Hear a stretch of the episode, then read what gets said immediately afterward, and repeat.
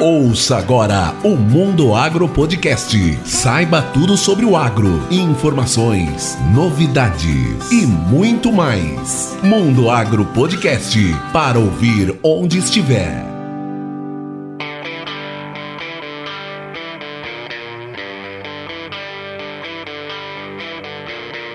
Está no ar mais um episódio do Mundo Agro Podcast, o seu podcast sobre o agronegócio. No episódio de hoje, eu, professor Rogério Coimbra, conversei com o engenheiro agrônomo Marcos Arbex. Ele é um apaixonado por máquinas e também pela mecanização agrícola e aceitou o desafio de falar sobre as colhedoras de grãos e sementes aqui no Mundo Agro Podcast. E acreditem, ele deu um show, uma verdadeira aula sobre os tipos de equipamentos, sistemas de trilhas e principais regulagens para a colheita de grãos e também para a colheita de sementes. Mas antes de começar, vamos aos nossos recados. Esse episódio tem o apoio da Agrosol Sementes. A Agrosol tem mais de 20 anos de experiência na multiplicação de sementes de soja e está localizada no município de Campo Verde, uma das melhores regiões para a produção de sementes de soja aqui no Mato Grosso. Você já deve ter me ouvido falar na importância do tratamento de sementes industrial. E a Agrosol é um grande parceiro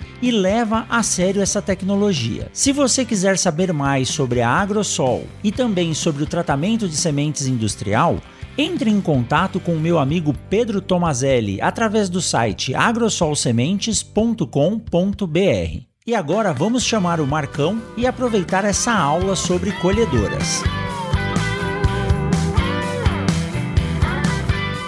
Grande Marcos Arbex, seja bem-vindo novamente ao Mundo Agro Podcast. É um prazer tê-lo aqui de volta, né? Você já bateu um papo com a gente lá no episódio do Irmãos do Agro e hoje nós trouxemos você aqui para falar sobre colhedora de grãos. Tudo bom, Marcão? Tudo bem, Rogério? Como vai você? É um grande prazer, muito obrigado pelo convite. Fico bastante lisonjeado por estar de volta aqui no Mundo Agro Podcast e de poder falar do meu, do meu produto preferido, né? Tem o prato preferido preferido. Aqui também tem dentro da mecanização meu produto preferido, que são as colhedoras, colheitadeiras, né? Como quiser chamá-las aí. É isso aí. E olha, quando veio a mensagem aqui pedindo um episódio para falar de colheita, de máquina, tipo de máquina, sistema de colheita, mas não veio outra pessoa na cabeça. Lembrei da história do Marcão contando que ele passava lá na, na Marechal Rondon e via loja de máquina, né? Quando ele era pequeno, falou, pô, eu vou trabalhar com isso aí. Falei, então tem que chamar ele. Obrigado por aceitar esse, esse convite e vamos bater um papo, vamos falar sobre as colhedoras, colheitadeira, ceifa e o que for, né? O nome não importa, o importante é que ela trabalhe direitinho, né, Marcos?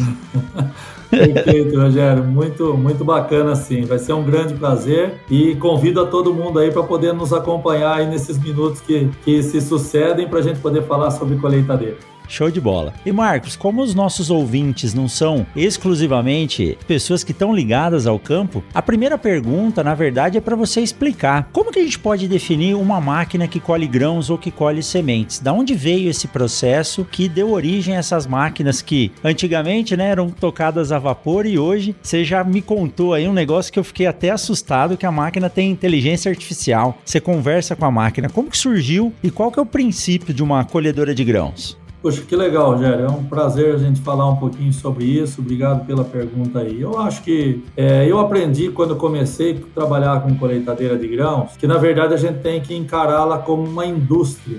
Né? Eu acho que a melhor relação e comparação que a gente pode fazer com uma colheitadeira de grãos é com uma indústria. Né? Então, essa indústria, essa colheitadeira, ela recolhe a planta que está ali, né, que foi semeada e que foi desenvolvida na terra, ela chega a cortar a planta, né, porque sempre ela vai trabalhar na parte da frente com a plataforma cortando uma planta, né? Então, uma planta de soja, pode ser uma planta de milho, pode ser uma planta de trigo. Então, várias culturas são possíveis a gente trabalhar hoje colhendo, né? Então, ela recolhe essa planta completa para dentro da sua área industrial, né? Ela traz para a área industrial, lá dentro ela faz a debulha, né? É, normalmente, por exemplo, pegar um milho, né? Ela vai tirar o, as, os grãos, as sementes da espiga e depois vai separar esse material. O que é grão, ele vai passar por uma peneira e mandar para o tanque graneleiro e o que é palha, ele vai despachar para fora da máquina e ainda numa qualidade perfeita para depois não me atrapalhar o meu nosso nosso próximo plantio direto, de uma forma que ele espalhe ainda de forma homogênea toda essa palha no campo aonde foi passada essa plataforma. Então, de uma forma bem resumida, e eu acho que a gente aprende muito quando começa a encarar uma colheitadeira como uma indústria de processamento, basicamente ela pega uma planta e separa o que é palha do que é grão ou semente em dois aspectos. O, o grão ou semente ele armazena dentro da máquina e a palha ela devolve para o solo. Então, basicamente, a melhor explicação que eu tive até hoje, né, sobre o que é uma colheitadeira de grãos, eu acho que seria essa, Rogério. Mas estamos à disposição aqui. Se alguém tiver alguma sugestão de como fazer melhor essa definição, eu diria para você, eu gosto de encarar como sendo uma indústria de processamento mesmo. Mas é isso mesmo. Eu mostro, eu sempre converso com meus alunos. Quando você quer entender um equipamento, a melhor forma é você tentar fazer com a mão o que a máquina faz, né? Então, quando você vai lá no campo, você arranca o pé de milho, você quebra o milho, tira a espiga, arranca a, a palha da espiga e depois vai lá e roda essa espiga na mão para debulhar, para tirar ela. A máquina faz isso, é uma linha de produção mesmo. A sua definição ficou perfeita, né? A máquina faz todos esses processos de forma contínua. Tanto que do inglês lá, eu acho que o nome é combine, né? Que vem ó, vários uhum. processos combinados, né? Isso é, isso é muito bacana. E Marcos, outra coisa que você me falou, isso remeteu uma aula que eu fiz sobre a cultura do feijão e eu fui visitar uma propriedade junto com o professor é, Leandro Borges, que dava aula para mim lá, na, lá em Botucatu, e nós chegamos na área Uh, não vem, não na área de feijão, né? Do, ao lado a gente olhava assim uh, o mato e tinha umas faixas, uma bem verde e uma amarela, uma bem verde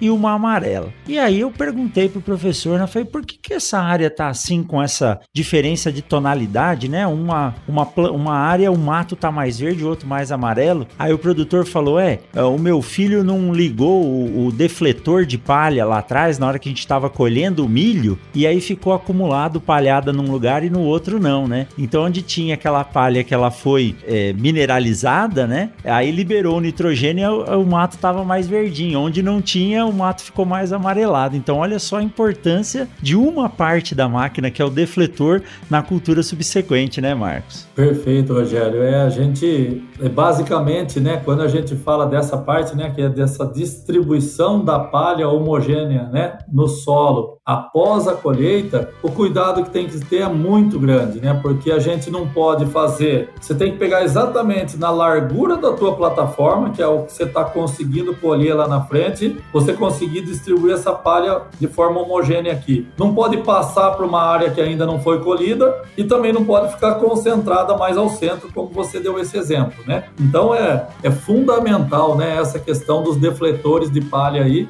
e também de ter uma boa, vamos falar assim, uma boa velocidade, uma rotação no picador de palha, né? Algumas máquinas têm isso conjugado, o picador de palha, e já ele pica e espalha, e outras ele pica num lugar e espalha depois no defletor embaixo, né? Então é, tem esses dois tipos de, de defletores aí, esses dois tipos de espalhadores de palha no mercado. Show, muito bom.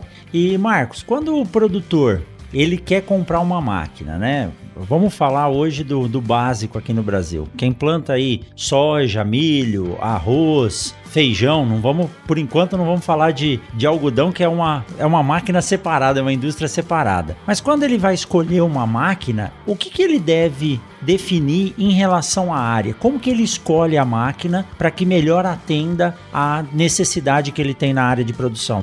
Perfeito. Vamos lá, Rogério. Eu acho que é interessantíssima essa pergunta, então vamos definir, né? Então acho que a primeira, a primeira característica você falou muito bem, né? É qual a cultura que nós estamos falando, né? Se nós estamos falando de uma cultura de arroz, por exemplo, e eu sou um produtor único e exclusivamente de arroz, existem máquinas hoje no mercado que elas são arrozeiras, né? Então elas são preparadas com cilindro de dentes para poder fazer uma melhor trilha desse arroz elas são preparadas com plataformas rígidas, que não tem flexível, você não solta ela no chão, porque você só colhe o arroz, só a parte de cima do arroz, né? É, você tem um tratamento especial pela abrasividade que tem a palha do arroz nessas máquinas. Então as máquinas já são denominadas como arrozeiras, né? Elas têm tudo isso que eu falei para vocês. Quando a gente está falando de algumas máquinas que são mais combinadas entre culturas, né? Como é o grande exemplo das máquinas que a gente chama de grãos, grãos, né? A gente fala assim, não, daí eu vou colher milho, soja, trigo, é, ou qualquer outro cereal de inverno que a gente tenha. Daí normalmente a gente trabalha numa máquina que a gente chama de, de máquinas para grãos, né? Que ela seria de multi multiculturas. Quer dizer o quê? Substitui alguma coisa dentro da cultura, mas a máquina não precisa ser outra. Então a máquina que colhe o trigo e a máquina que colhe a soja pode ser a mesma, né? É diferente desse caso que eu falei da máquina roseira dela ser exclusivamente a roseira, né? Perfeito. Agora existem também máquinas que eu posso colher o arroz e uma área de grãos também existe, né? Mas daí você vai pecar pelo excesso. Você vai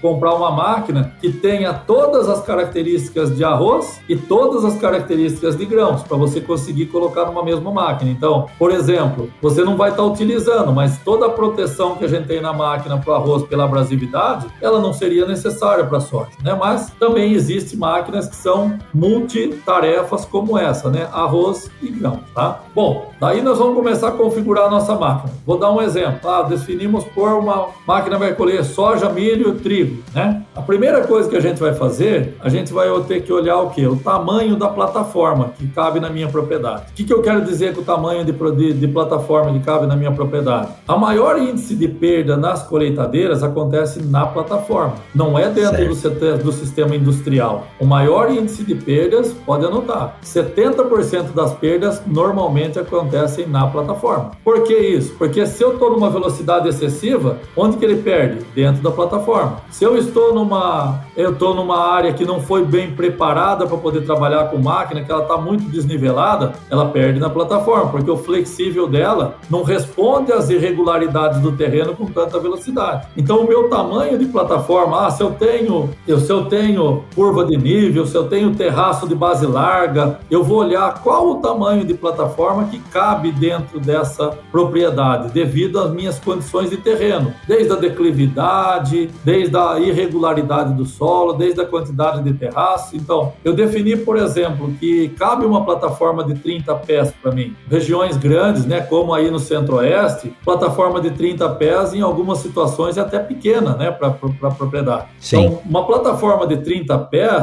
daí eu vou ver qual é a máquina que hoje tem a capacidade de puxar uma plataforma, de levar uma plataforma de 30 pés numa velocidade interessante de colheita. Normalmente vai ser uma máquina de classe 6 no mercado hoje, né? Máquina de classe 6 no mercado, todos os fabricantes possuem, né, possibilidades de máquinas axiais e máquinas híbridas. Eu vou explicar um pouquinho o que quer dizer isso, né, de máquina axial e máquina híbrida. Mas então, a primeira coisa que a gente vai ver a hora que eu vou configurar uma máquina para mim é olhar qual é o tipo de cultura que eu quero colher e depois qual é o tamanho da plataforma. Definindo esse tamanho de plataforma, por exemplo, para soja 30 pés, eu já tenho uma máquina que ela cabe exatamente nessa plataforma de 30 pés, onde não tem perigo de eu estar tá engolindo muito material pela plataforma e a máquina não tem a capacidade de processá-lo, e também não tem perigo de eu estar tá engolindo muito pouco material com a plataforma, porque eu estou numa velocidade muito baixa e a máquina está sobrando lá atrás, né? Então, acho que é, é, o início de tudo é cultura. Segundo ponto, plataforma. E terceiro, qual é a máquina. Daí, de acordo com a cultura, existem configurações diferentes para eu poder ter a máquina. Por exemplo, se eu vou colher trigo, eu vou ter o quê? Eu vou ter que fazer algumas alterações nessa máquina, lá dentro do sistema de trilha dele, colocando, por exemplo, um côncavo de arame fino, que ele tem menos vazão esse côncavo. Quer dizer o quê? Passa só, como o grão é mais miúdo, então só passa o grão para baixo. Porque se eu vou, por exemplo, estou colhendo com côncavo, mas com abertura maior, por exemplo, côncavo de soja, eu vou colher o trigo, começa a passar muita palha para baixo e daí nem sempre a peneira da máquina tem a capacidade para separar essa palha, o que é palha do que é grão. E daí eu começo a jogar grão para fora achando que é palha. Então é muito interessante que você começa a especificar uma plataforma, uma máquina lá na cultura e na plataforma e daí você vai entrar nela para ver quais os componentes para eu poder utilizar naquela cultura que eu vou tirar um e colocar outro, né? Então, é, vamos dizer assim, ficou uma resposta um pouquinho longa, mas sendo bem direto assim, Rogério, eu diria que o principal de tudo é você escolher o tamanho de plataforma correto e uma máquina que seja compatível, porque o resto é acessório, tamanho de peneira, tamanho, é, abertura de côncavo, né, de tipo de côncavo diferente, tipo de, de gengivas, né, que o pessoal fala, que vai no rotor, que vai no cilindro, tudo isso é possível colocar como acessório. O que, que você não arruma depois que você já comprou a plataforma e a máquina? É o tamanho delas, né? O resto é certo. simplesmente trocar uma peça por outra. Mas a máquina e a plataforma você não pode errar. Perfeito. Ô Marcão, e assim, a gente consegue configurar como antigamente, né? Você ia comprar um carro, tinha o máximo que mudava ali era a cor, né? Hoje você chega lá pro mesmo modelo, você tem 25 tipos de configuração. A máquina é assim hoje também? Eu consigo configurar ela? É assim mesmo? A gente consegue ter tantos acessórios ao ponto de tornar uma máquina personalizada? É, vamos lá, Rogério. É, isso Pro lado nosso, olhando assim, o lado produtor, gostaria que fosse 100% isso, né? Mas o lado indústria não deixa ser 100% isso verdade, né? Por quê? Porque a indústria quer produzir o maior número de máquinas semelhantes uma da outra, né? Para não evitar que tenha uma complexidade industrial muito grande, né? Então, o que acontece? O que é ofertado para o mercado, normalmente, é que quando você fala de uma colheitadeira, tamanho é o benefício dos acessórios todos que vêm sendo lançados, né, do tipo sensores de perda, é, monitores de produtividade, piloto automático, todas essas tecnologias que estão vindo a mais, né? Ela ter o côncavo de, de soja e milho e ter também o côncavo de trigo junto como mais outro acessório. Então, tamanha são os benefícios que todos esses acessórios trazem que hoje todo mundo fala assim para você: eu quero a máquina mais completa, porque a diferença entre a máquina mais completa e tirar alguma coisa dela é pequena hoje, Rogério. Então não é porque porque vale o fabricante né? não quer ofertar essa tamanha variabilidade de oferta, porque para ele é uma complexidade industrial muito grande, né? Então. Hoje, por exemplo, numa máquina, o que que você escolhe? Eu vou, eu sou um produtor. Primeira coisa que me perguntam é: você quer pneu balão ou pneu duplo? Essa é uma das coisas que é configurável, né? Alguns preferem rodado duplo, outros preferem rodados é, pneu balão sim. O tamanho da plataforma, né, que algumas máquinas, por exemplo, ah, cabe 25 e cabe 30 pés para ela. Qual que você prefere? Ah, eu só não tenho uma área um pouco mais declivosa, eu vou para 25. Eu tenho uma área mais plana, eu vou para 30 pés. Né? Então, é, a plataforma você configura, o pneu você configura e depois alguma coisa de tecnologia você configura. Por exemplo, ah, eu quero ter telemetria, eu quero ter piloto automático, eu quero ter é, sensoriamento na máquina toda, uma inteligência artificial. Então, esse tipo de coisa você ainda está hoje escolhendo. Claro que são coisas caras, né? Mas a tecnologia ainda se está podendo definir. É, agora, sinceramente, 95%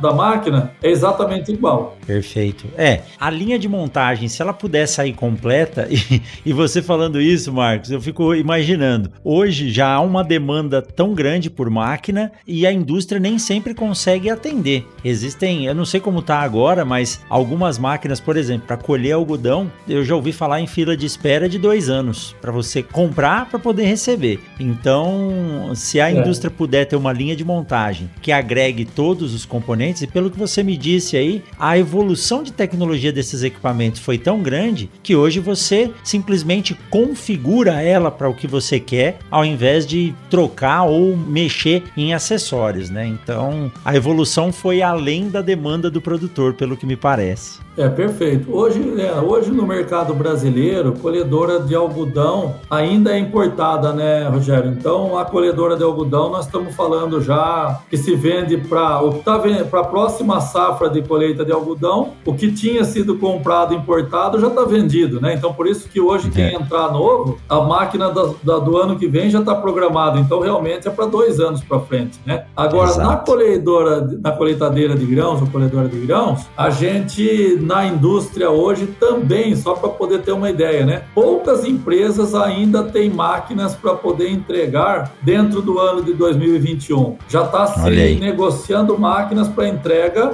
antes da safra, né? Janeiro, fevereiro no máximo de 2022, porque esse ainda estaria dentro do prazo para poder colher, né? Talvez aí no Mato Grosso é um pouco mais cedo, né? Já em janeiro já temos grande parte da colheita. Aqui Isso. no sul um pouco mais tarde, né? Mais pelo meio de fevereiro aí, mas ainda tem máquina para janeiro, fevereiro, março para ser negociadas. Agora até dezembro são poucas empresas que ainda têm máquinas disponíveis. É, realmente é uma demanda muito além do que a indústria pode pode oferecer por enquanto, né? Isso é bom. Isso é bom porque mostra que aos poucos a frota de máquinas, né, da agricultura brasileira vem sendo renovada. E Marcos, falando em nessas características de configuração da máquina, bom, a plataforma você já disse que uh, as máquinas aí aceitam plataformas para colher milho ou para colher grãos ou cereais. Existe uma diferença de velocidade de trabalho quando você trabalha com uma plataforma para colher soja, arroz, que é aquela que corta a planta inteira e joga a massa para dentro da máquina, quando a gente compara com uma máquina que colhe o milho, que ela arranca só a espiga. Existe uma diferença de, de velocidade em termos de processamento com essas duas plataformas trabalhando? É, vamos lá, Rogério. Eu acho que é assim, né? Existe, existe, é como você falou, né? Cada, cada uma das duas plataformas elas trabalham diferente. É uma corta a planta toda, a outra corta, procura ser uma, até chamam de plataforma despigadora, né? A plataforma de Exato. né? justamente que a ideia é só de puxar a espiga, né? É, agora dependendo do nível que você tá, a cultura de milho, né? Às vezes ele tá, a cultura de milho tá num nível de, vamos falar assim, de maturidade da planta e de umidade da própria planta que, infelizmente, se você vem com uma velocidade mais pesada um pouco, essa plataforma despigadora corta a planta e traz a planta inteira para dentro, né? Então certo. tem que se tomar muito cuidado, porque falando nas condições extremamente ideais, na colheita de milho, você trabalha numa velocidade superior pelo motivo de só tirar a espiga, mas também por um outro motivo, que a plataforma não está encostada no solo, né? A plataforma está levemente erguida a 30, 40, 50 centímetros do solo tranquilamente, né? Então, quer dizer o quê? Ela não tem aquele contato com o solo e não tem a necessidade de acompanhar todo o desnível que existe no terreno, né? Pela flexibilidade dela e pelo seu sensoriamento. A plataforma de milho, como não vai no solo, ela vai mais erguida, eu posso trabalhar numa velocidade superior. Então, se você comparar qual a velocidade de colheita do milho para a velocidade de colheita da soja, normalmente, em condições normais, a velocidade da colheita de milho vai ser mais rápida, a velocidade vai ser superior à velocidade da colheita da soja, com certeza, né? E olha só que legal, né, Marcos? Você falando da máquina e eu vendo aqui o lado da fisiologia e do desenvolvimento da planta. Hoje no milho tem materiais que tem o chamado stay green, né, que é ficar com o, colmo verde. E esse colmo verde é justamente para não ocorrer isso que você falou. Na hora de colher, tá só a espiga seca e aí a máquina, quando os roletes puxam, não quebra a cana do, do milho e joga ela para dentro, né? Você vê que as ações têm que ser conjuntas para o processo correr de forma correta. Não é fácil fácil não, viu? Quem fala que agricultura é, é brincadeira tem muita tecnologia, muita ciência em volta disso, viu? É, e você vê, também ainda, ainda dentro desse mesmo aspecto, né, que você fala, ainda tem gente que depois da colheita feita do milho, passa um triton ainda para poder quebrar essa cana que ficou, né? Para depois facilitar no plantio direto, né? Vamos falar assim, a hora que a plantadeira vier. Exato. E eu já tive demandas dentro da fábrica, quando trabalhava em fábrica ainda, de colocar já alguns roletes para poder fazer o corte dessa cana atrás da plataforma de milho, para poder já aproveitar, passou colhendo milho e daí passaria já com o rolete atrás da plataforma, entre a plataforma e o corpo da máquina, cortando já esse como, né, para que ficava ali, para poder facilitar depois o plantio direto, né? Então você vê que também dentro das máquinas, todo mundo já está se preocupando, ó, como eu posso fazer para reduzir uma operação que seria de passar um triton depois, né? Ou um correntão, né? Exatamente. Eu fiz um vídeo ah. no, no Instagram ano passado mostrando um correntão e parece que não, mas essa cana do milho que ela fica ali, ela pode causar falha na hora da semeadura da soja, né? Então, quer dizer, se pegar dois tratores, engatar um correntão, né? Correntão aquele é, incorporador para dar uma quebrada nisso é uma operação a mais. E chegou a sair alguma máquina com esses roletes funcionando, Marcos? É, ainda não. Do meu conhecimento, que ainda não, Rogério. Ainda não. Ah, legal. Legal. É mais uma operação nessa indústria aí que você, que você acabou de citar. Perfeito. Muito bem. Muito bem, muito bem. Que legal.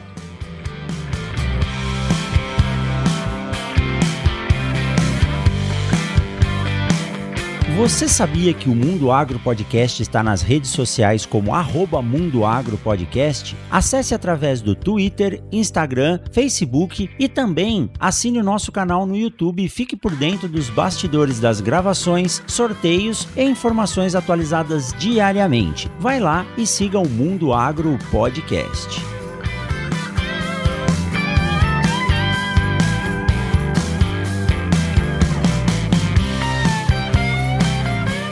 E Marcos, outro ponto muito discutido e muito comentado é a questão de regulagem falar de regulagem de colhedora, é, para mim é algo um tanto quanto assustador, porque são tantos pontos que a gente pode trabalhar, mas na colheita de grãos, vamos deixar a semente aí para uma segunda etapa, mas na colheita de grãos, quais seriam os principais pontos que você comenta ou que você pode citar em termos de regulagem de uma colhedora? Ah, vamos lá, perfeito.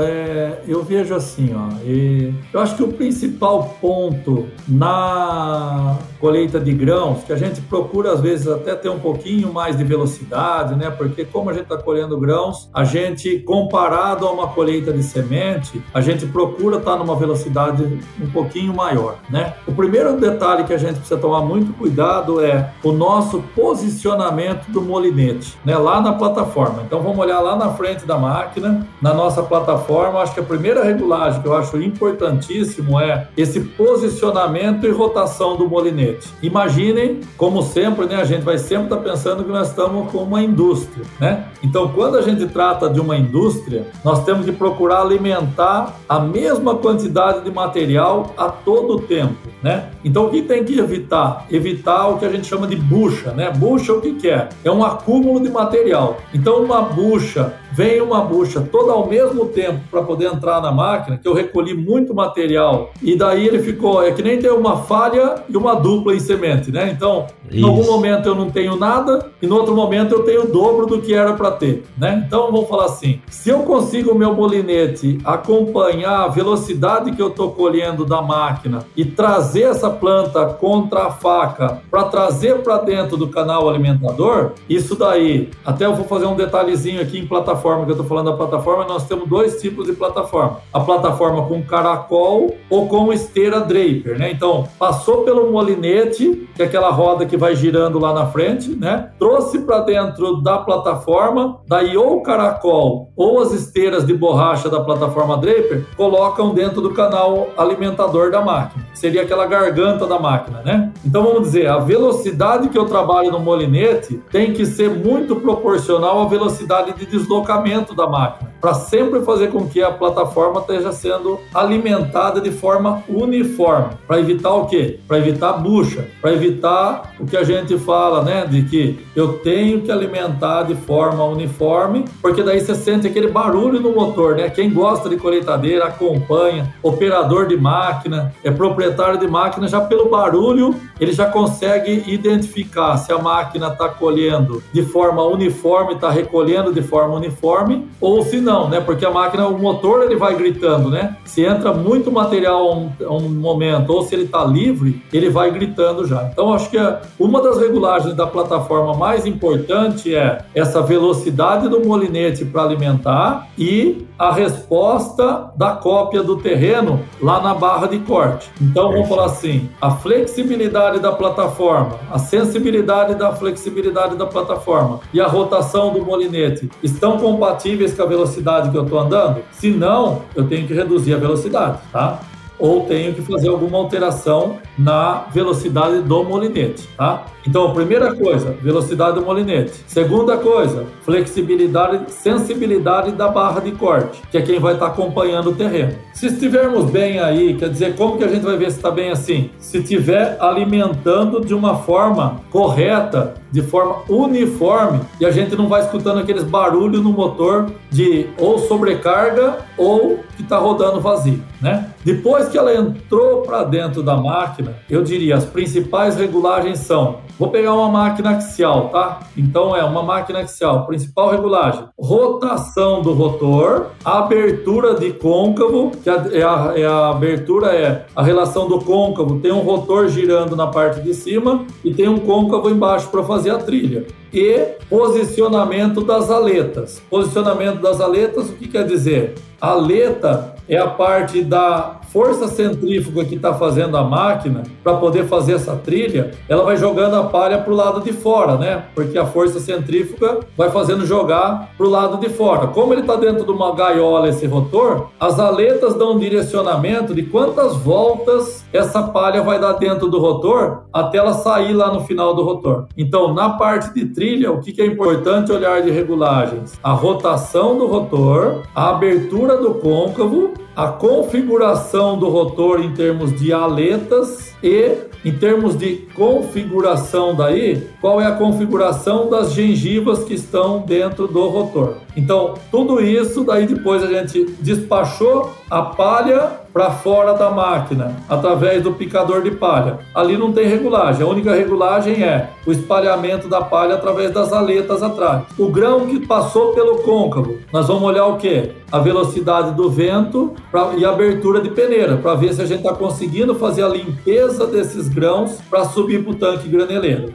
Então, quais as principais regulagens, né? Em cada parte da máquina, em cada parte da nossa indústria, nós temos duas ou três principais regulagens. Lá na plataforma, repetindo então, né? Lá na plataforma, velocidade do molinete acompanhando a velocidade da máquina e sensibilidade da, da barra de corte para poder acompanhar as adversidades de terreno. Quando entrou para dentro do rotor para poder fazer a trilha, nós vamos olhar rotação do rotor, vamos olhar abertura de côncavo e vamos olhar posicionamento das aletas. Lá atrás, para poder despachar a palha, vamos olhar essa, esses defletores, se está conseguindo despachar a palha por toda a largura da plataforma. E da parte de limpeza de sementes e de grãos, a gente vai olhar o que? Rotação de ventilador e abertura de peneira. Então, para cada cultura, para cada condição, para cada situação que a gente vai encontrar, normalmente a gente mexe nisso na máquina. Essas são as principais características que a gente trabalha de configurações para colheita de grãos, né? O que, que é mais importante para grãos? Mais importante para grãos é eu vou querer andar numa velocidade um pouco maior, é ver se a minha máquina está conseguindo despachar a palha e separar a palha da semente com a velocidade que eu estou andando.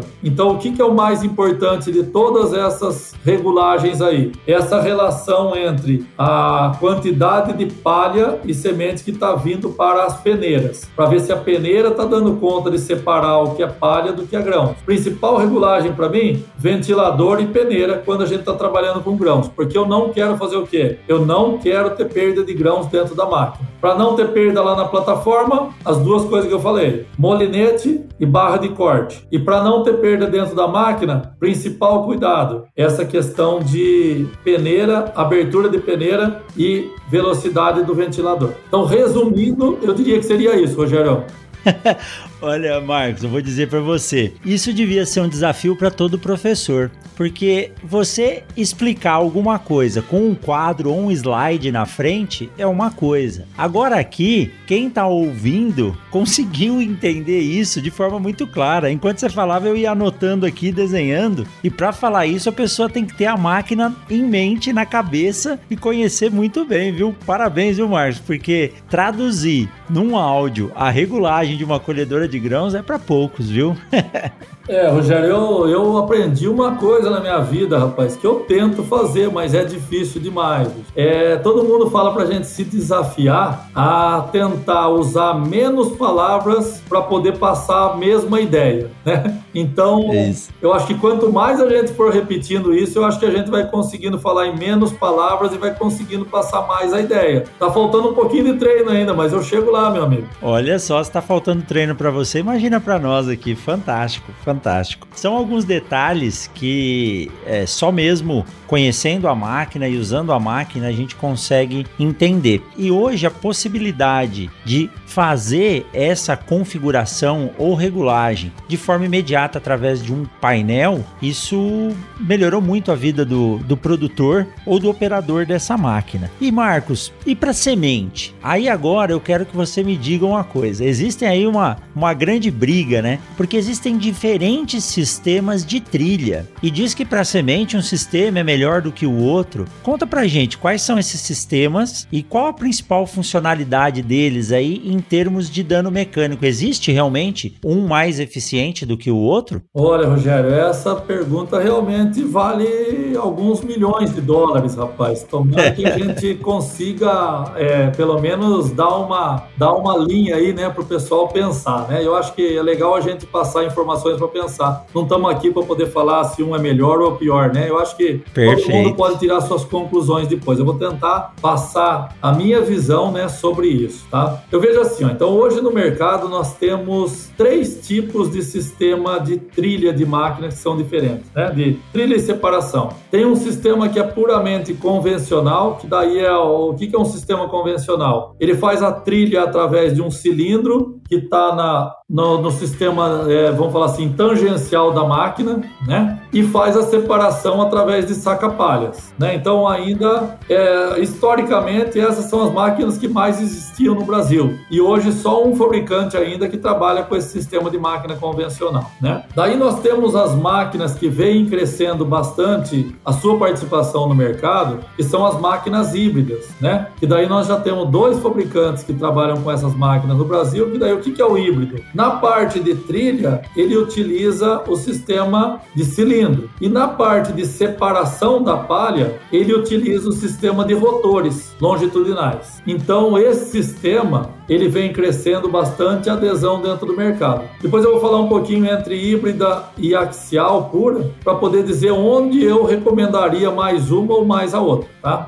Perfeito. Daí o terceiro sistema seria esse axial, né? Que daí toda a trilha e separação é feita por um rotor, um ou dois rotores, né? Dependendo da, da, do, do, fabricante da máquina, né? Um rotor ou dois rotores que estão no sistema longitudinal. Então ele faz o rotor, faz a trilha e faz a separação. Bom, tentando resumir um pouco, o que, que eu vejo muito assim quando você falou, ó, semente. Se a gente entrar numa área de semente com uma uma máquina, eu deixaria um pouquinho a convencional de lado. É claro que a convencional ainda existe um parque de máquinas muito grande, né? Mas a oferta dela está cada vez menor e praticamente vai, é, vai ser reduzindo cada vez mais, né? Então está dando muito espaço para as máquinas híbridas e de rotor. Quando você fala de sementes, eu particularmente falo para você, não dá para comparar você falar uma máquina axial, seja ela qual for, seja qual fabricante for, a qualidade de semente colhida sempre vai ser melhor do que uma máquina híbrida, que é com cilindro mais rotor na separação. Por quê? Porque a trilha dela é muito mais suave, né? Como eu falei aqui, a trilha de uma máquina de rotor axial, que é o que nós buscamos na semente, ela se dá por força centrífuga. Então não é por contato direto, porque você está acompanhando o movimento da máquina, está acompanhando o movimento dela dentro desse rotor, né? Então, quando a gente trata de semente, eu sempre recomendaria ter uma máquina axial, tá? Quando certo. a gente trata de máquina híbrida, eu gosto muito mais para grãos, por quê? Porque ela é uma máquina que ela permite a gente colher com um pouquinho mais de umidade, permite a gente poder colher em algumas horas a mais no dia que caiu um orvalho, permite a gente ter uma desuniformidade das plantas, até do talo tá verde e o grão, a vagem já tá seca, né? Permite alguma coisa de planta daninha ainda, porque a máquina axial, ela vai muito bem, mas imagine que aquela palha vai ficar girando ali em torno daquele rotor por muito tempo.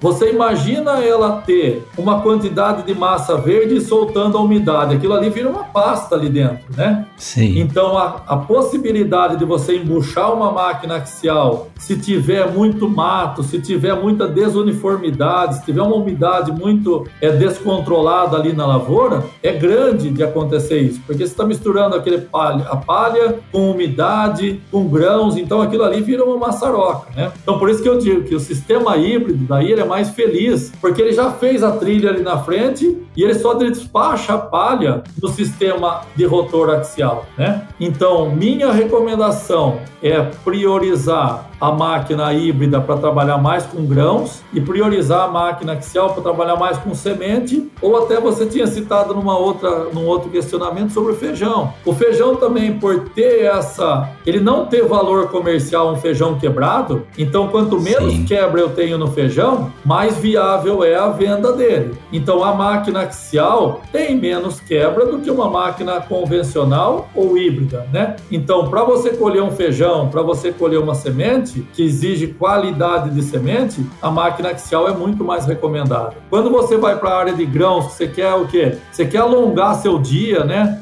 Você quer entrar numa área que está suja, você quer entrar numa área que tem desuniformidade de, de, de, umidade dentro das plantas ou até do talo, aí eu recomendaria você olhar mais para a máquina híbrida, porque ela vai te dar mais rendimento. Então, não sei se eu consegui explicar bem para você quando recomendaria uma ou quando recomendaria outra. Mas claro, ficou perfeito. E o legal é saber que há a possibilidade de você escolher esses diferentes tipos, né? Principalmente, eu acho que hoje hoje em dia, tanto a híbrida quanto a puramente axial, é, elas têm aí uma gama de, de disponibilidade. O produtor pode escolher o que melhor se adapta a ele, né? Ou você também trabalha com um pouquinho mais de velocidade para poder colher, no caso do grão, ou uma máquina que ela é, é mais adequada para colher semente, que aí você tem uma trilha um pouco menos agressiva e diminui um pouco o dano mecânico, que é um dos grandes problemas, viu, Marcos, da da, da qualidade de semente é o dano mecânico. E olha só, você falou desse problema de colher o material um pouco mais verde e embuchar, então você precisa de um sistema, talvez lá no sistema híbrido, você alivie lá atrás uh, uh, o, o processo de separação. Essa safra em que a soja teve o período de plantio atrasado em função da falta de chuva. Aí na colheita, a chuva veio e não parou. Então muitos produtores não puderam dessecar a soja porque porque se ele dessecasse, ele acabaria perdendo material no campo. Então ele não dessecou a soja, o mato veio com mais força na hora da colheita da soja, antecipando o plantio do milho. E aí entra exatamente nessa condição que você falou. A planta pode até estar tá seca, mas você tem muito mato ali porque não foi feito o processo de dessecação. Então o produtor tendo a flexibilidade de ter máquinas que podem se adaptar a essas diferentes condições é importantíssimo para ele poder conseguir se adequar ao que o clima que a gente não controla oferece, né, Marcos? Sem dúvida, Rogério. Eu, é claro que do ponto de vista né, de fisiologia pode acontecer isso né, nas culturas, né? Infelizmente não é tudo que a gente vai colher sempre está seco e também às vezes não é falta de capricho do agricultor ter um pouco de mato na hora da colheita, né? Então às vezes Sim. realmente aconteceu por condições climáticas, por condições seja lá qual forem, né? Mas pode acontecer de ter o mato, né? O que nós estamos dizendo aqui é que numa lavoura, é claro que sempre a gente vai procurar estar no mais limpo possível, né? Mas se acontecer o mato, é menos prejudicial o sistema híbrido do que o sistema axial, né? Para ele. É isso aí. Agora o pessoal tá quase colhendo milho, quem já não colheu, então eu tenho certeza que esse episódio aqui tá trazendo bastante informação bacana com a sua experiência aí a respeito das famosas colhedoras de grãos, né? Se tem um equipamento que todo mundo mundo gosta de manejar é a colhedora, que é uma máquina realmente que, com o avanço da tecnologia, vem se tornando cada vez mais confortável e mais legal de trabalhar nela. E aproveitando essa linha aí de tecnologia, você, antes da gente gravar, a gente estava batendo um papo que é muito legal, né? Até entramos no assunto da história, de onde veio cada tipo de máquina, isso dá um outro episódio. Mas eu quero saber, Marcos, em relação à inovação, né? o que, que essas máquinas vêm trazendo hoje e o que, que o produtor pode esperar para um futuro não tão longo, próximo, em termos de tecnologia que ajuda ou facilita a vida dele na colheita dos grãos, na colheita das sementes no campo. Puta, legal, Rogério. Eu posso só fazer um complementozinho daquela outra pergunta que você falou sobre semente, né? É, regulagens, é como seria,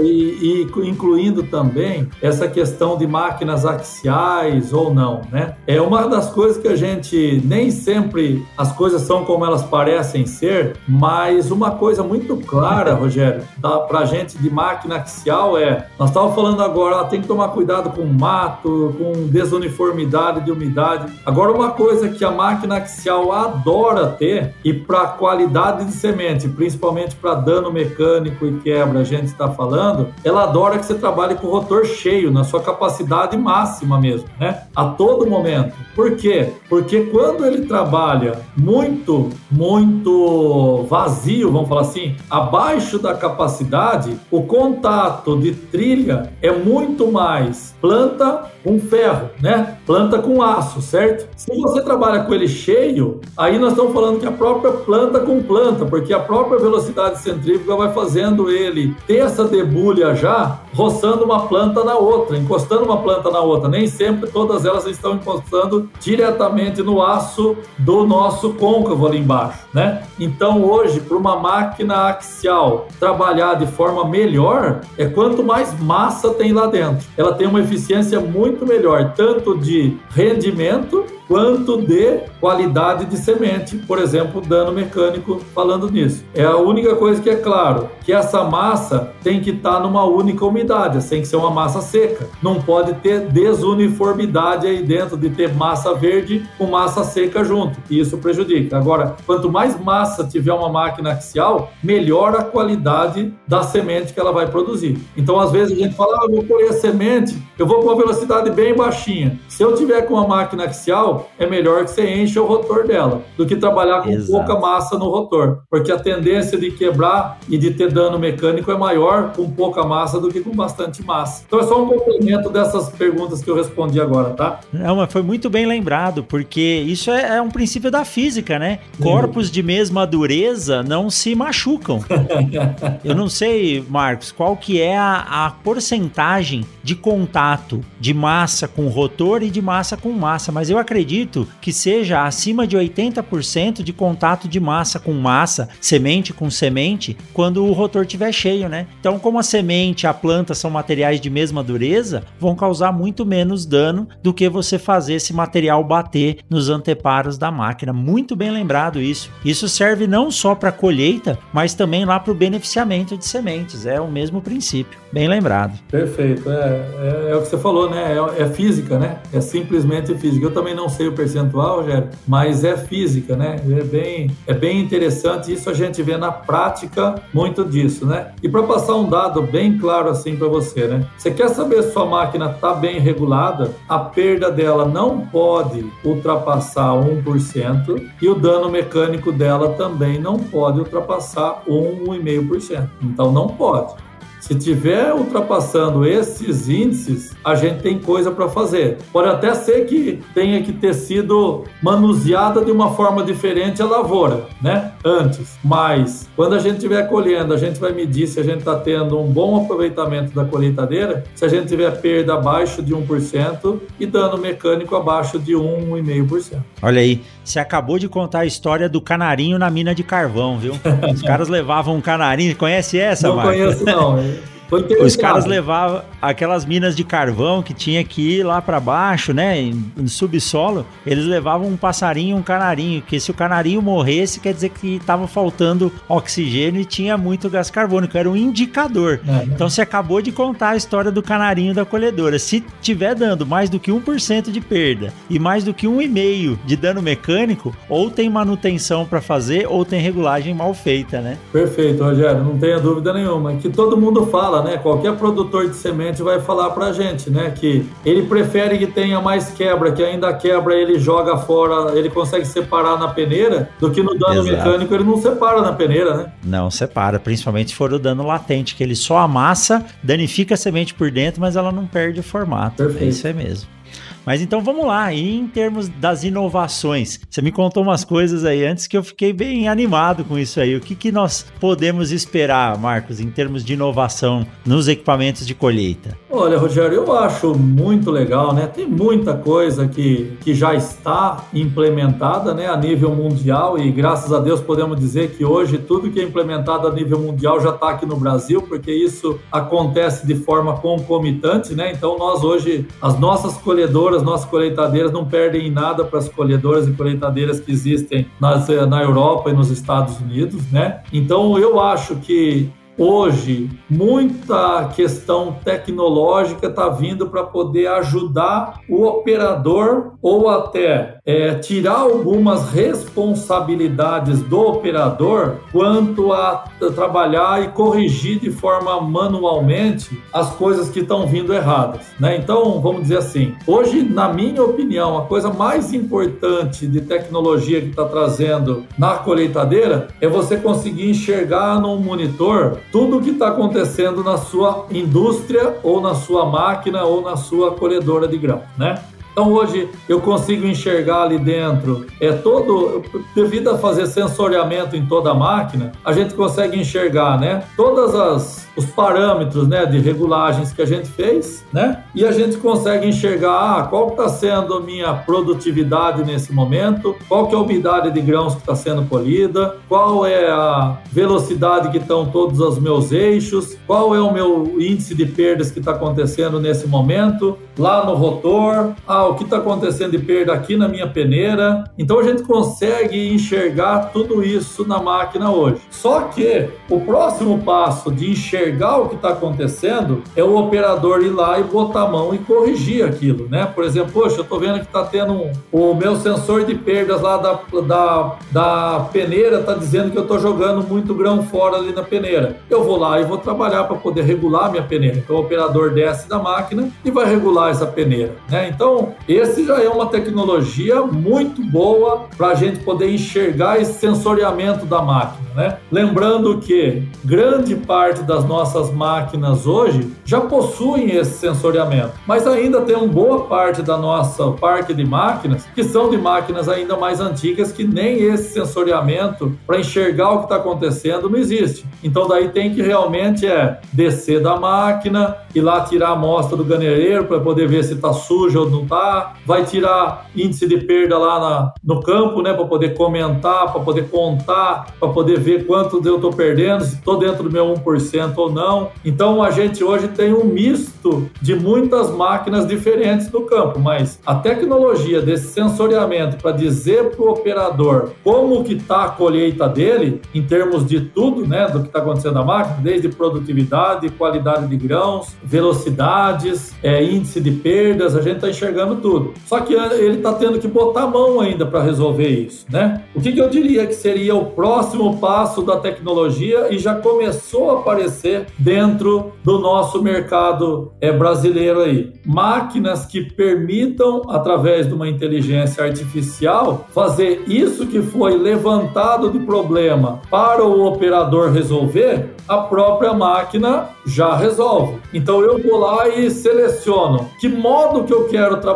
Eu quero trabalhar no modo colheita de sementes, aonde eu estou dando prioridade para qualidade de grãos, a máquina vai lá e já automaticamente acerta todos os outros parâmetros dela para permitir a melhor qualidade de grãos para aquela para aquele momento. Menor dano mecânico, porque eu estou colhendo sementes. Ah, como que a máquina está enxergando dano mecânico? Ela tem um sensor de infravermelho que está olhando os grãos que estão indo para o graneleiro e está medindo o dano mecânico dele instantaneamente. Então, se ele está enxergando que o dano mecânico não está no padrão, ele vai alterar a velocidade de, de, de, de deslocamento, ele vai alterar a abertura de côncavo, ele vai alterar a rotação de rotor, ele vai alterar vários parâmetros da máquina só que daí automaticamente não precisa ter a interação do operador. O operador vai ficar ali acompanhando a máquina simplesmente para poder ver se está tudo certo. Mas a própria máquina faz essa autorregulagem mediante o parâmetro que ele quis. Amanhã ele não está colhendo semente, ele vai partir para uma área que ele quer colher grãos e quer mandar velocidade na máquina. Ele vai lá e estabelece o parâmetro que eu quero altíssimo rendimento. É um outro modo que ele vai operar a máquina se autorregula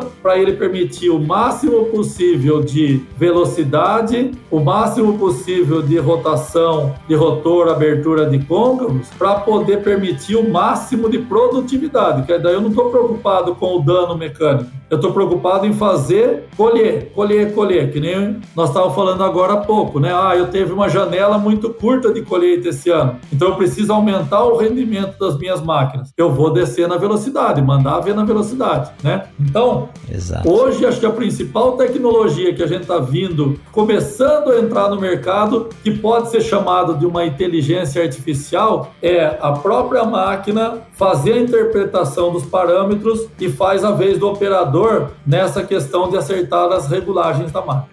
Que maravilha, hein? E pelo visto, esses dados podem ficar armazenados, alimentando essa inteligência artificial. E quando ele voltar naquela configuração de sementes, ele vai conseguir se autoajustar com os parâmetros que ele já guardou da regulagem anterior, né, Marcos? Perfeito, Rogério. Então, isso daí é, é aquele passo também que a gente está falando, né? Da a máquina começa a ficar inteligente, que ela começa a ver quando ela, o que ela fez naquela área no ano passado, e se eu quero repetir aqui, é só eu repetir o mesmo modo, né? Ó, pode colocar no modo tal, que eu, ou eu, ela própria já reconhece, ó, tô na área tal, então a melhor regulagem que ele quer que eu faça é essa daqui, né? Então ela já automaticamente se auto, autocalibra, né? Vamos dizer assim. Então é fantástico o que a gente está enxergando por aí, né?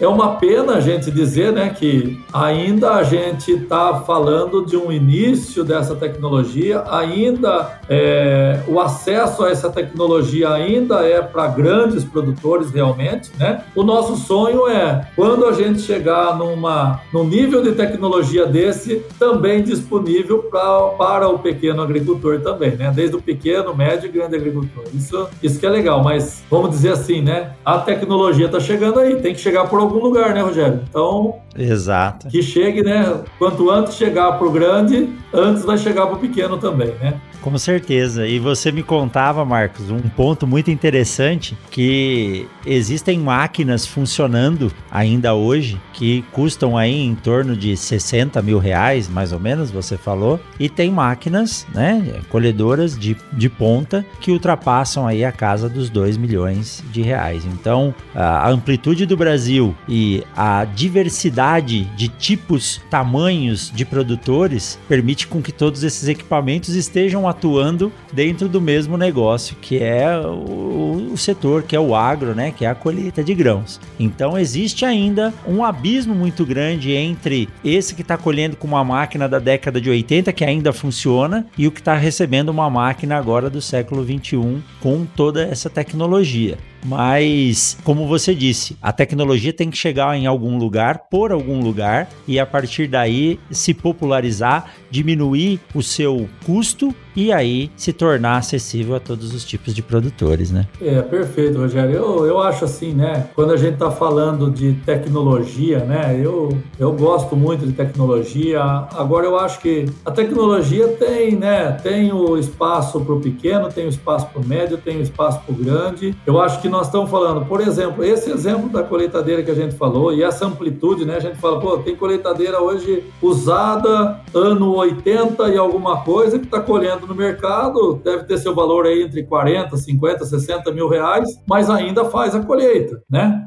E tem, faz o processo. E tem exatamente. E o processo que essa máquina de 40, 50, 60 mil reais e o processo dessa de 2 milhões e meio é exatamente igual. Elas fazem exatamente o mesmo processo, né? O princípio é o mesmo, né? Exato. Nós estamos falando aqui que é o quê, né? A maior tecnologia que tem no mercado hoje, ou a mais moderna tecnologia que teria no mercado, que seria essa inteligência artificial, se você tiver um bom operador, ele vai estar fazendo a mesma coisa. Exato. Então, Exato. vamos dizer assim, né? É, a gente, a gente hoje é tão fantástico, né? Essa amplitude que existe no Brasil, né? Essa variedade de tamanho de propriedade, de máquinas ofertadas, de tamanho de produtor, de tecnologia empregada, é tão fantástica essa diferenciação que a gente fala assim, cara, esse que tem a maquininha de 50, 60, se ele for caprichoso, ele pode chegar a ter a mesma qualidade de colheita dessa máquina de 2 milhões e meio. Talvez não vai ter na mesma velocidade, não vai ter o mesmo rendimento, mas qualidade de colheita pode até se aproximar, né? Devido aos cuidados que ele tem,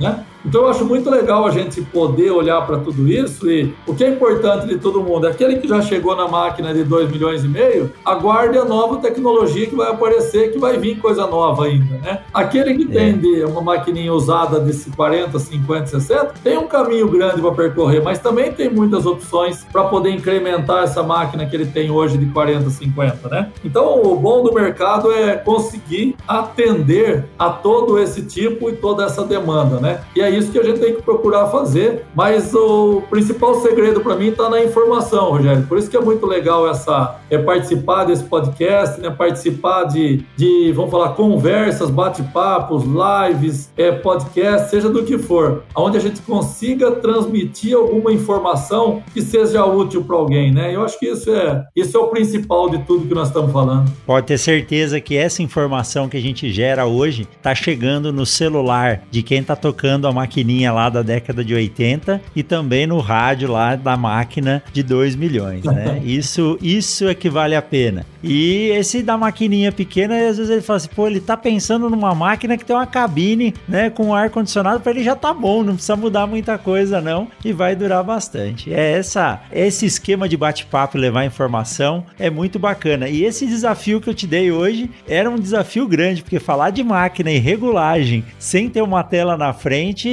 é, é, tirar o cara da zona de conforto, viu, Marcão? E eu gostei muito, viu? Ah, que legal, Rogério. Bacana sim que você tenha gostado aí. Espero que todo mundo que esteja nos escutando, né, também possa aproveitar alguma coisa do que nós falamos aqui hoje para poder é, olhar melhor para sua máquina ou olhar melhor para é, conhecer um pouquinho mais a sua máquina, se dedicar a olhar um pouquinho mais, né, para essa para essa informação que a gente está passando aqui e se for for útil, também estamos contentes do mesmo jeito, né? Olha aí, esse é o recado, é isso mesmo. Muito bom, Marcão, muito bom. Que bate-papo aí, passou um tempo voando quando o assunto é gostoso e a gente gosta do que tá falando, a história vai longe, né? E Marcão, antes de finalizar aqui, já estamos indo para os finalmente. Quem quiser entrar em contato com você, como faz para acessar suas redes sociais? Deixa aí o, o seu jabá dos irmãos do Agro e do Marcos Arbex. Vamos lá, né? Eu acho que é bacana. Obrigado pela oportunidade. Então, a todo mundo aí que quiser fazer com algum contato com a gente, tiver alguma pergunta a fazer, né, tiver alguma algum bate-papo, né, alguma conversa que tenha, vocês podem encontrar a gente lá no arroba irmãos underline do underline agro, né, que são os irmãos do agro, né, eu e o Paulo Arbex, que é meu irmão. Temos esse perfil aí onde a gente publica constantemente informações sobre o agro e principalmente sobre mecanização agrícola.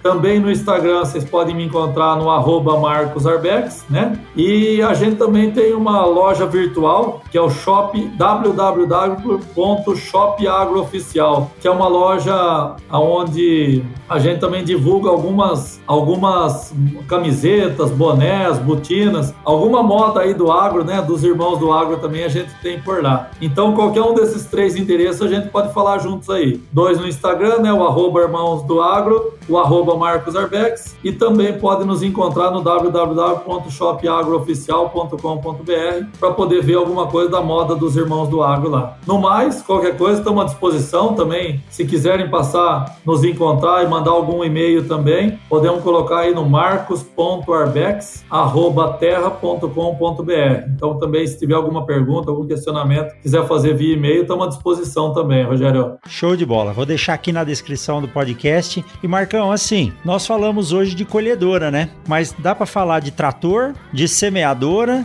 de colhedora de cana. Então, se você topar aí, tem muito episódio pra gente gravar aí pra frente, viu? Ah, não tenha dúvida. Esse é o nosso dia a dia, Rogério. Se, se tiver algo que podemos colaborar aí com todos os amigos, né? Algo que a gente possa transmitir, mas nós estamos à disposição aqui. Como eu falei, né? Colhedora é minha grande paixão, né? Agora também podemos falar sobre trator, pulverizador autopropelido, colhedora de cana, do que tiver afim de falar aí, nós estamos à disposição. Ó, e aceitou o convite, isso é bom. Bible. Que legal. Marcão, muito obrigado, viu? É sempre um prazer conversar com você. A experiência que você tem, ela é fantástica e além disso a paixão. A gente percebe na voz da pessoa quando ela fala do que gosta. Por isso que todos os dias eu tenho certeza que você acorda e não diz eu vou trabalhar, você diz eu vou me divertir. Isso é importante em todos os setores, viu? Muito obrigado, Marcão, mais uma vez por esse bate-papo e vamos marcar uma próxima aí, quem sabe ao vivo, né? Presencial para a gente poder gravar e falar mais sobre máquinas. Forte abraço, Marcão, muito obrigado. Eu que agradeço, Rogério. Forte abraço, muito obrigado, viu? E sempre vai ser um prazer falar contigo, sempre vai ser um prazer participar aqui do podcast e pode ter certeza que eu sou fã também de tudo que acontece aqui no Mundo Agro. Um grande abraço. Show de bola. Valeu. Show de bola. Tudo de bom, até mais. Tchau, bom. tchau, tchau, tchau. Meus parabéns! Se você chegou até aqui é porque você ouviu todo esse episódio. E nós temos a certeza de que a cada episódio você fica mais informado e mais atualizado. Então, se você gostou desse episódio, já ouviu outros e acha que o conteúdo do Mundo Agro Podcast é relevante e faz a diferença, considere tornar-se também um apoiador desse projeto. Assim, você participa do nosso grupo VIP do Telegram e recebe recompensas exclusivas para os apoiadores. Então, acesse o nosso link no Apoia-se, no PicPay ou no Padrim e apoie com o que você achar justo ou com o que puder e se quiser. E aqui vai um agradecimento agradecimento especial a todos aqueles que já nos apoiam a Jaqueline Dourado, o Iago Oliveira, a Patrícia Matos, o Lucas Bajo e mais recentemente o Tiago Pandolfo, o Eduardo Dalforno e o Carion Giacomelli. Um forte abraço para vocês e até a semana que vem com mais um episódio do Mundo Agro Podcast.